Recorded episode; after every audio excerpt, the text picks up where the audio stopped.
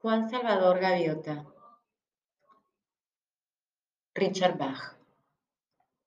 Pero fue al empezar sus aterrizajes de patas recogidas, que luego revisaba paso a paso sobre la playa, que sus padres se desanimaron aún más. ¿Por qué, Juan? ¿Por qué? preguntaba su madre. ¿Por qué te resulta tan difícil ser como el resto de la bandada, Juan? ¿Por qué no dejas los vuelos rasantes a los pelícanos y a los albatros? ¿Por qué no comes? Ya no que hueso y plumas.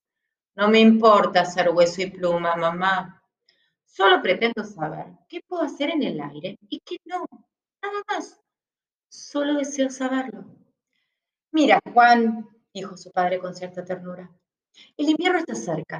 Habrá pocos barcos y los peces de superficie se habrán ido a las profundidades. Si quieres estudiar, estudia sobre la comida y cómo conseguirla. Esto de volar es muy bonito, pero no puedes comerte un planeo, ¿sabes? No olvides que la razón de volar es comer. Juan asintió obedientemente. Durante los días sucesivos intentó comportarse como las demás gaviotas. Lo intentó de verdad, trinando y batiéndose con la bandada cerca del muelle y los pesqueros, lanzando sobre sí un pedazo de pan y algún pez.